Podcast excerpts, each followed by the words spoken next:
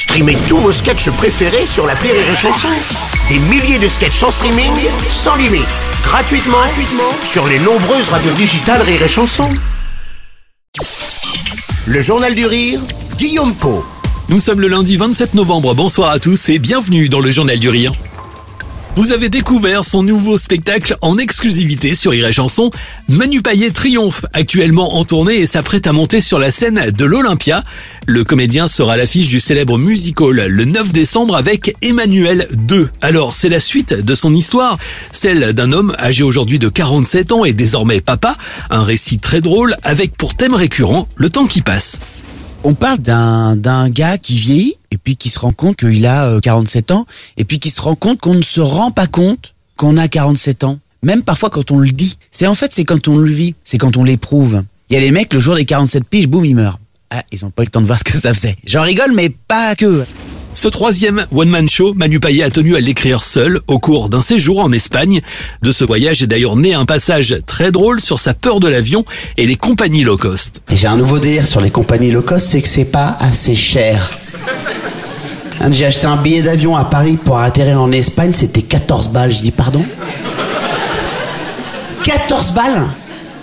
Et on va atterrir en Espagne. On y sera allé en volant. 14 balles. Je les ai sur moi. J'ai la point. Vous savez quoi, madame Je vais vous donner 20 euros, ça me fait plaisir. Je vous donne un billet de 20 euros avec les 6 balles qui restent, vous les gardez. Et avec les 6 euros qui restent, j'insiste, vous allez resserrer 2-3 boulons. Parce qu'il y a un travail qui n'a pas été effectué sur cet appareil pour que ça coûte si peu cher. Sincère et authentique, Manu Payet se confie longuement, notamment sur son rôle de papa parfois tendu, ou plutôt tendax, avec aussi un regard touchant sur l'éducation qu'il a reçue de ses parents.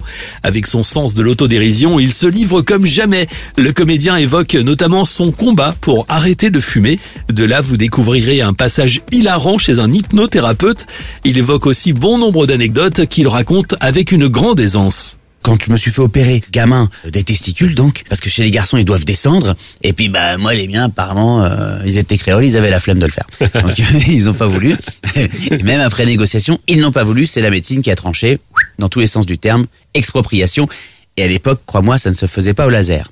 Euh, ça se faisait à la bonne vieille ferraille. C'était en 81.